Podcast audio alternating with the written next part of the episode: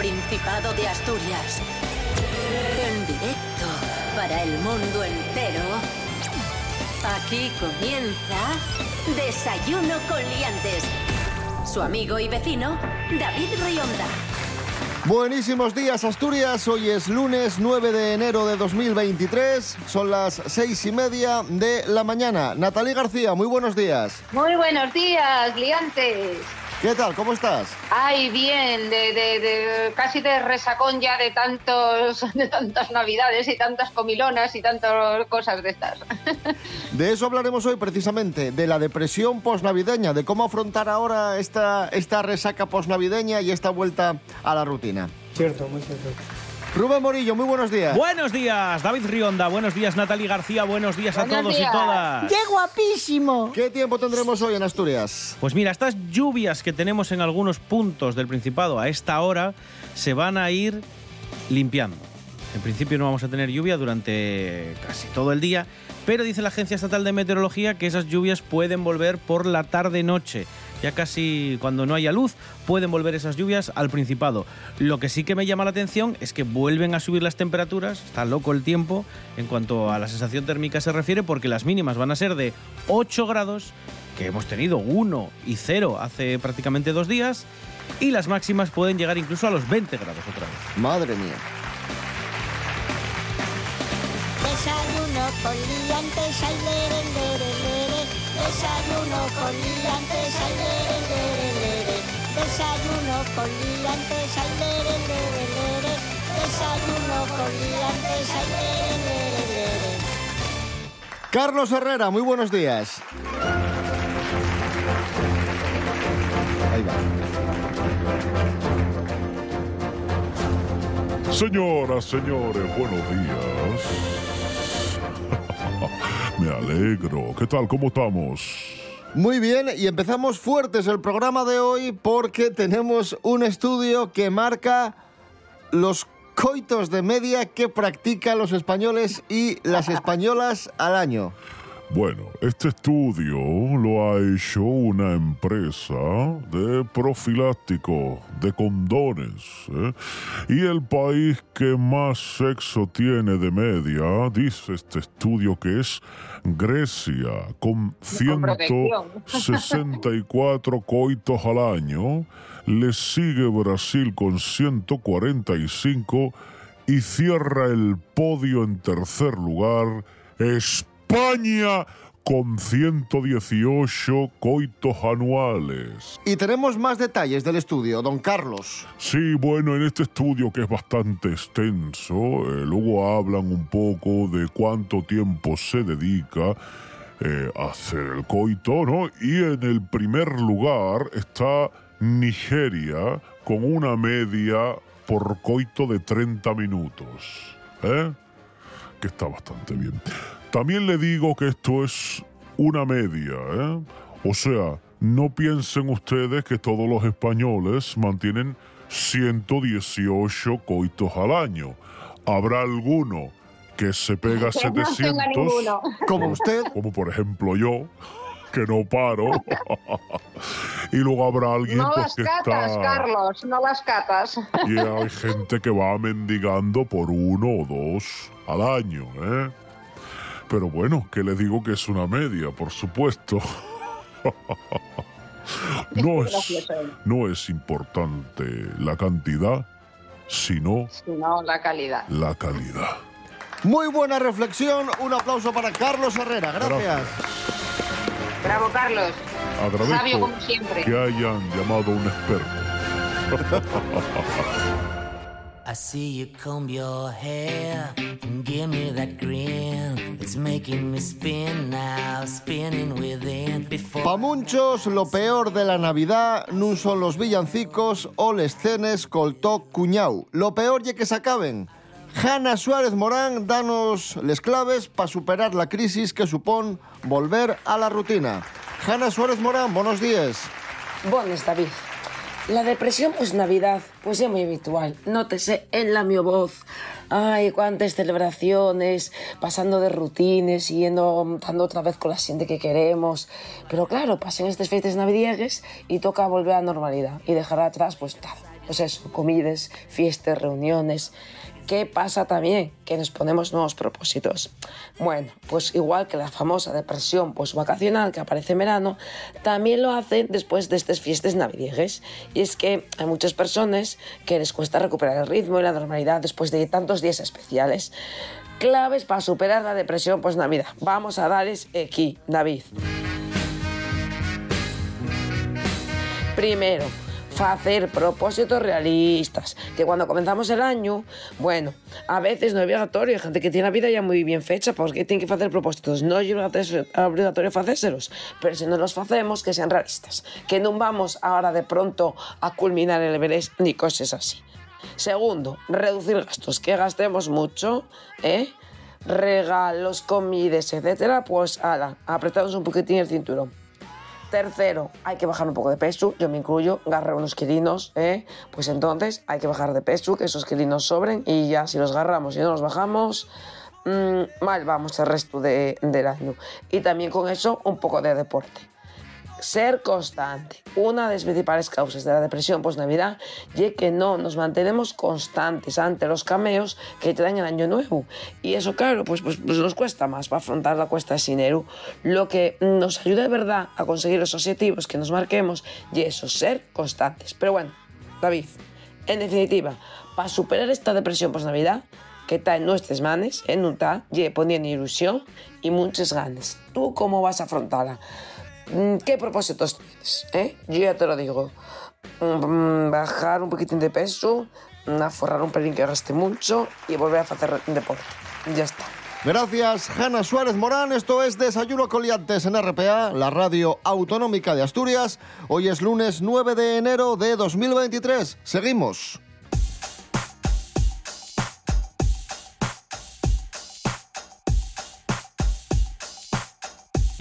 Desayuno con liantes. Estos días circulan en la red varias teorías de la conspiración sobre la muerte del Papa Benedicto XVI. Os lo voy a resumir, os lo voy a resumir mucho, ¿vale? Eh, resulta que por un lado eh, están diciendo que no murió. ¿Cómo no? No, que no murió. pero si lo ha visto todo el mundo. Está con Divin. Pues se ha ido todo el mundo ahí al, al bueno, entierro, al velatorio. Es mentira. Lo, tienen era allí. un muñeco. Era un Pues- muñeco grande como la Rosaura que tenía yo de pequeña. Sí, claro. Benedicto XVI eh, es una rosaura. Muy bien. Por, por- por un lado está eso, por un lado está eso, y por otro lado están diciendo que ha sido asesinado. Uy. ¿Y de dónde parte todo esto? Pues parte de un grupo de detractores del Papa Francisco que consideran que el Papa Francisco es el Papa que precede al Anticristo, que el Papa Benedicto XVI es el último Papa verdadero, y por un lado los hay que dicen que ha sido asesinado para acelerar la llegada del anticristo y por otro los que dicen que sigue vivo porque evidentemente no quieren que se muera para que no venga el anticristo. Mm, vale, ya lo entiendo. Y de ahí parte toda esa teoría de la conspiración. Ya lo entiendo. O sea, que lo Pero es mataron. que la gente se aburre mucho. Madre mía. No, a ver, a ver, yo creo que todo el mundo sabe que este señor, de hecho, eh, el Vaticano eh, de vez en cuando anunciaba el estado de salud del pontífice porque estaba muy pachuchín. Y de hecho, las últimas semanas había grabado su estado y ya iban avisando. De hecho, si recordáis, hace una semana el propio Papa Francisco decía, por favor, rezad por él porque está muy malín, muy malín. Ya se sabía que llevaba una temporada muy, muy pachuchín. Hombre. Sí, podemos pensar que han venido también unos extraterrestres y lo han abducido y se lo han llevado a otro planeta a conquistar, no sé, Marte y, y hacerlo católico también. No lo sé. Pero vamos a ver, señores de, de- de la teoría de la conspiración, de, de Internet, que este señor tenía 95 años y estaba enfermo, por el amor de Dios. El mundo a veces da señales de haberse vuelto loco.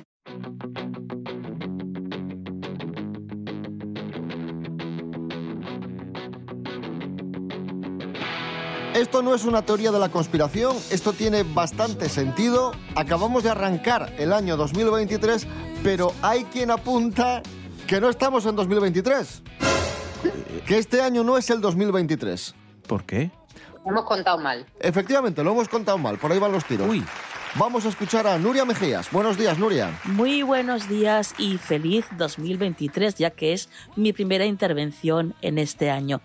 Y digo feliz 2023, aunque eh, esto es algo que muchos historiadores rechazan y niegan que Cristo naciera hace 2023 años. El motivo, dicen, está en un error de cálculo, así que te voy a desvelar a continuación a qué se refieren exactamente y cómo es que el actual 2023 después de Cristo no es realmente el año 2023. Según informa la CNN, el nacimiento de Jesús no fue la referencia que las primeras generaciones de cristianos tomaron para contabilizar los años posteriores a que él naciera. De hecho, se basaron en otros momentos como por ejemplo la fundación de Roma o la fecha de las Olimpiadas.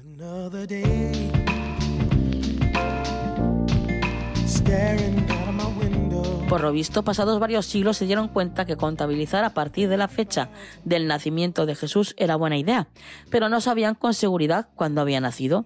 Por otro lado, en la página web de la Universidad de Valencia se puede leer que fue el monje sirio Dionisio el Exiguo quien en el año 532 después de Cristo revela que Jesucristo había nacido el 25 de diciembre del año 754 un año al que llamó Anno Domini, es decir, el año 1 del Señor. Como os digo, la historia siempre ha discutido mucho, y más en los últimos años, si Jesucristo había nacido el día 25 de diciembre. Pero es que de hecho no existe ninguna referencia bíblica que así lo indique, y las primeras veces que se menciona es durante la época del emperador Constantino, quien fue el responsable de legalizar el cristianismo para propiciar la conversión del pueblo romano. De todos modos, el 2023 es el vigésimo tercero año del siglo XXI y del tercer milenio, así como también el tercer año de la tercera década del siglo XXI. Que tengáis un buen día.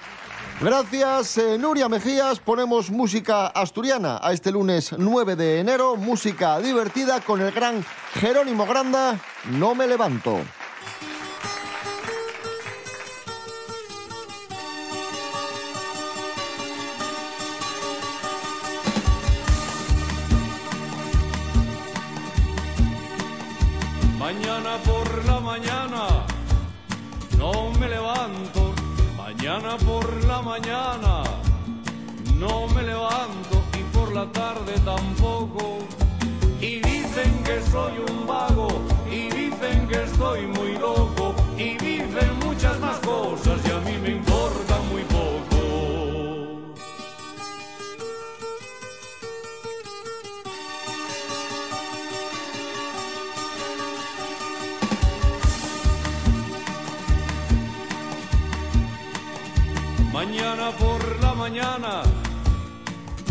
Voy arriba.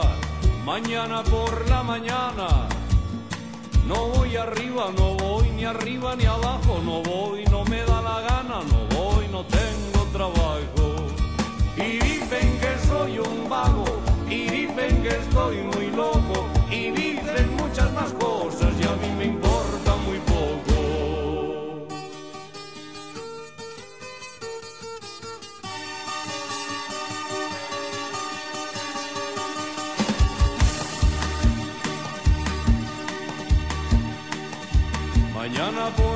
mañana no me levanto. Mañana por la mañana no me levanto y por la tarde tampoco. Y dicen que soy un vago y dicen que estoy muy loco y no salgo más de casa porque tengo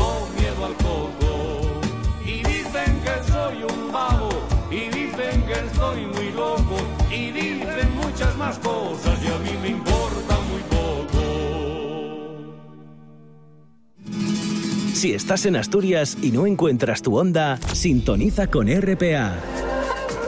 RPA, la radio autonómica de Asturias. La nuestra. Pachi Poncela en las mañanas de RPA. La ternura dominará al mundo, que era un anuncio de Colonia, y yo ayer pensaba que algún día, algún día la cortesía va a paralizar el mundo. De lunes a viernes, a las 10 de la mañana, la radio es mía. Una ventana abierta al Principado de Asturias. Información, cultura, música, actualidad. En RPA, la radio es mía. con Pachi Poncela y su equipo.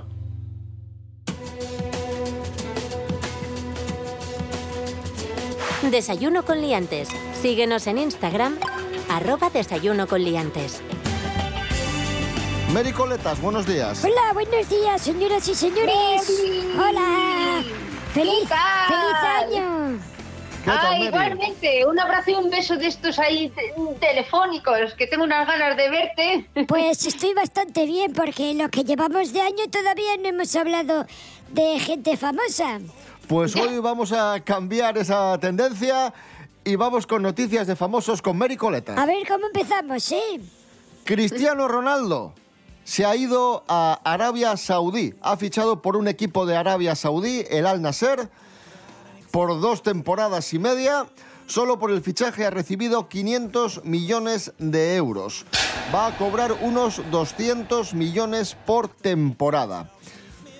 Eh, Ah, bueno. met- mete miedo. Sí, bueno, así ya puede ir tranquilo a la limerca y comprar salmón ahumado y cosas caras, no sé. Acaba de cumplir 38 años, es el último gran contrato de su carrera. Bueno, sí, estos son... A ver, voy a... Bueno, empiezo ya, ¿no? Sí, a ver. Con mi valoración. Este, que ya está, pues, eh, en su posición de salida, profesionalmente ya está para abajo, empieza a decaer ya, ha ido a meter un palo, pero un palo gordo, a los que tienen perres. ¿eh? Porque esto a- en España no se lo paga ni Cristo. Pero claro, en el nivel que deben tener allí en, el Nasir, con todos mis respetos al deporte de ese país, pues va a ser bastante pequeño. Es un nivel menor al de Europa, por supuesto. Y como tienen perres, pues yo creo que para rentabilizar un poco y vender algo de su fútbol que no le interesa a nadie, pues han fichado a este chaval por esa friolera de pasta para ver si alguien mira para que el deporte allí. Mary Coletas, gracias. Bueno, adiós. Venga, hasta luego. ¿Para esto viniste? ¿Qué, qué te parece? Pues- Seis y media de la mañana y viniste para esto. No empieza muy bien 2023, ¿eh? Ya se lo digo. Calla. You can't touch this.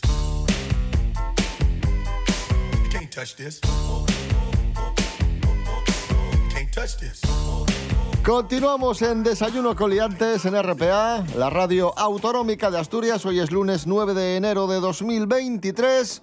Un centro médico se equivoca y, atención, notifica a miles de pacientes que tienen cáncer en lugar de enviarles una felicitación navideña. Ojo a la broma, entre comillas, ¿eh? Sí, esto ha pasado en Doncaster, en Reino Unido, en el centro médico Asken Medical Practice, y estaban intentando mandar una felicitación a los móviles de sus pacientes para poner feliz Navidad.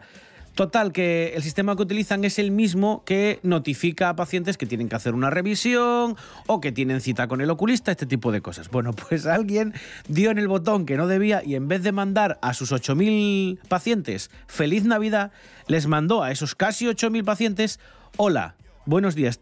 Puede padecer usted cáncer de pulmón agresivo con metástasis. Le aconsejamos rellenar un formulario especial para personas con este tipo de enfermedad.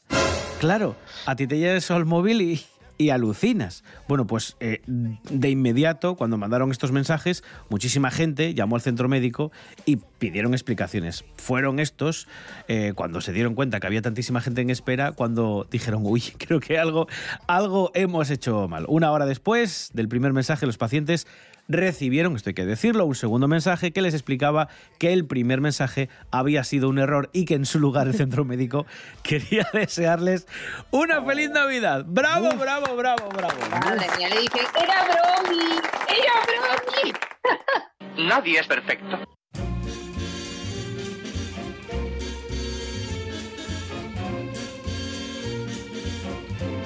La campaña de rebajas va a generar casi 2.000 contratos en Asturias. Este año va a crear un 9% más de empleos que la de 2022, eh, cerca de 200.000 o algo más de 200.000 nuevos contratos en España y de esos... eh, 200.000 contratos, eh, 2.000 serán en Asturias. Son previsiones de ADECO. Y además nos informan que la campaña de ofertas será atípica por efecto de la reforma laboral, si bien la gran mayoría de los contratos seguirán siendo de carácter temporal, al igual que ocurrió durante la campaña navideña, donde el 20% de los contratos que se firmaron fueron del tipo fijo discontinuo. Y ya está, y esa es la noticia. Me sorprende eh, la cantidad de puestos de empleo que están saliendo como quien dice, de debajo de las piedras. Porque había unos agoreros que decían que aquí no se podía generar más empleo, porque la situación era esta, porque si los salarios tenían que crecer al subir el salario mínimo no se iba a generar empleo.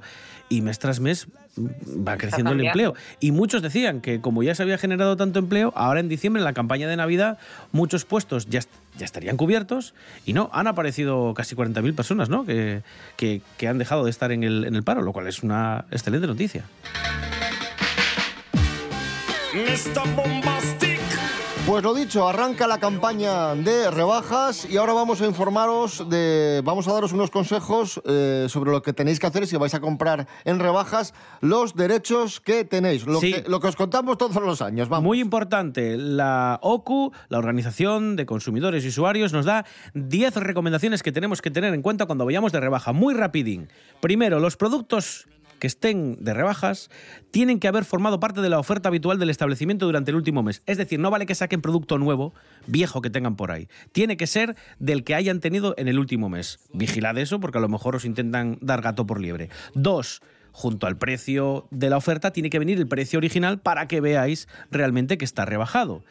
Tres, no puede diferenciarse nada de la que tenían antes, la calidad se refiere antes de estar rebajados. No vale que sean productos con taras o que estén eh, descatalogados porque le falte una cremallera, un botón, este tipo de cosas. No, tiene que ser el mismo producto.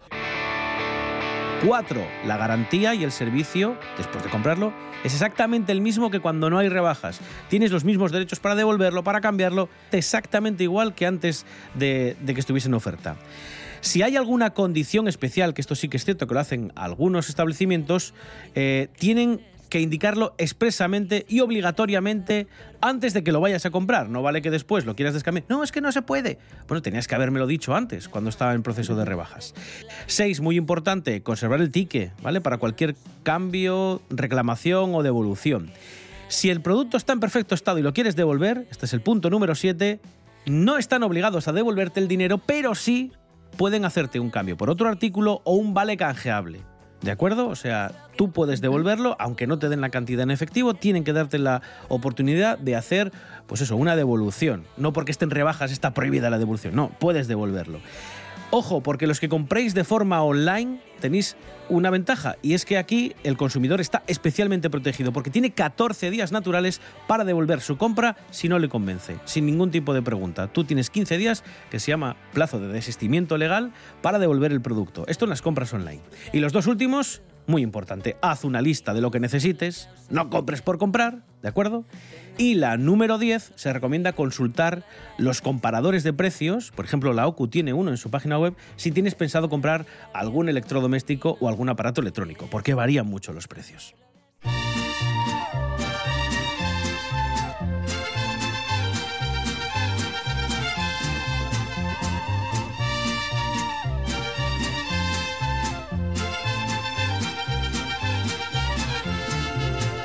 No he perdido la esperanza de tenerte entre mis brazos y ese día de llegar.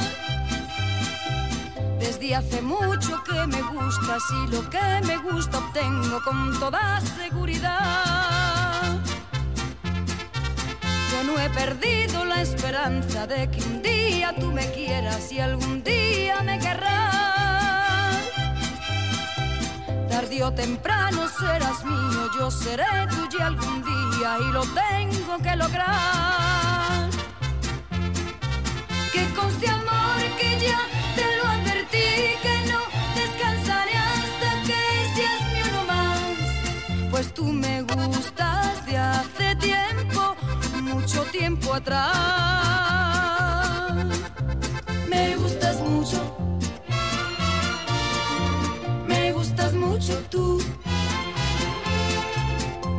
Temprano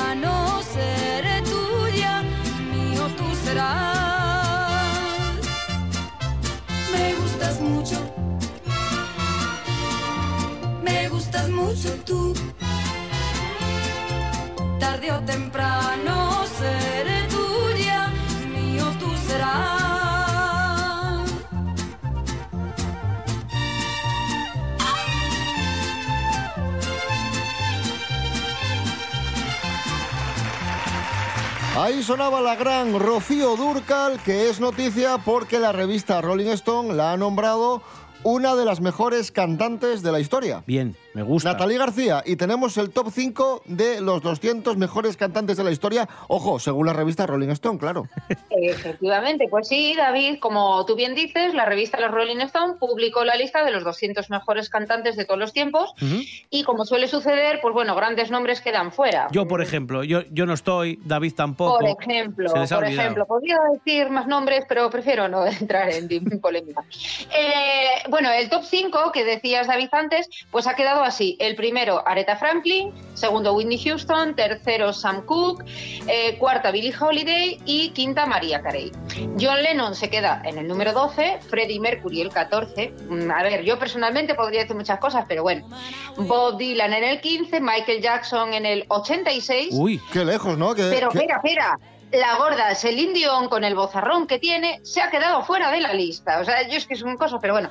Eso sí, las españolas, Rosalía está la número 200 Uy. y Rocío Dúrcal la 139. Tra, tra. Rocío Durcal 139, Rosalía la 200. Me llama la atención sobre todo Freddie Mercury el 14, me parece que está muy abajo. Y Michael Jackson el Y Michael 86. A mí eso me parece fatal. Ni te cuento. Y Celine Dion tendría que Tiene estar que en estar esta dentro. lista. Fuera. Por supuesto. Ya, es que se queda fuera. A ver, que no, no dudo, no pongo en duda, los cinco primeros son maravillosos. Pero ostras, dejar fuera a Celine Dion con el bozarrón que tiene, pues hombre. No sé, a ver, también hay que tener en cuenta que la revista Rolling Stone muchas de estas listas las hace en función de lo que suelen votar sus propios redactores o articulistas, ¿no? Que muchas veces son colaboradores de la revista y que tienen sus gustos. Y hombre, la revista Rolling Stone, pues quizás la canción melódica Sí. de Celine Dion no es Claro, su no fuerte. guste, obvio. Pero, Pero entonces, entonces, ¿qué hace María Carey ahí en el número Ya, 5? bueno, ¿Y no qué lo sé, hace no lo sé. Tan lejos? Bueno, son muy caprichosas estas listas, pero bueno, en fin, Sí. todos creemos y, y, vamos, ponemos a Celine Dion seguro entre una de las mejores 200 voces, seguro. Jolín, hombre. Cosas que no interesan. Las 200 mejores voces de la historia de la música. Eh, aparte de lo subjetivo que pueda ser eso, porque a lo mejor igual hay alguna voz que es mejor, pero resulta que es corista en un grupo de soul de los 80, con lo cual ya no era la época del soul. Eh, aparte de eso, a ver, María Carey todo guay, ¿eh? que yo soy muy fan, pero el número 5, ¿eh? De la historia. O sea, quiero decir, es en esa lista, en la cual, por cierto, no sé, no veo a María Calas, por ejemplo. A lo mejor se refiere solo a música popular, no sé, no lo han dicho. Pero revista Rolling Stone, eh, vaya huevazos poner a María Carey en el 5 eh, y, por ejemplo, a Freddie Mercury en el 14. Va- Os habéis quedado a gusto. Cosas que no interesan. Y precisamente nos vamos escuchando a Freddie Mercury, número 14 en la lista Rolling Stone. Creemos que tendría que estar más arriba. Ahí suena el tema Living on My Own. Mañana a las seis y media de la mañana, más y mejor, desayuno coliantes. Rubén Morillo. David Rionda. Hasta mañana. Hasta mañana. Natalie García, gracias. Un abrazo. Gracias a vosotros. Hasta otro día. Un abrazo.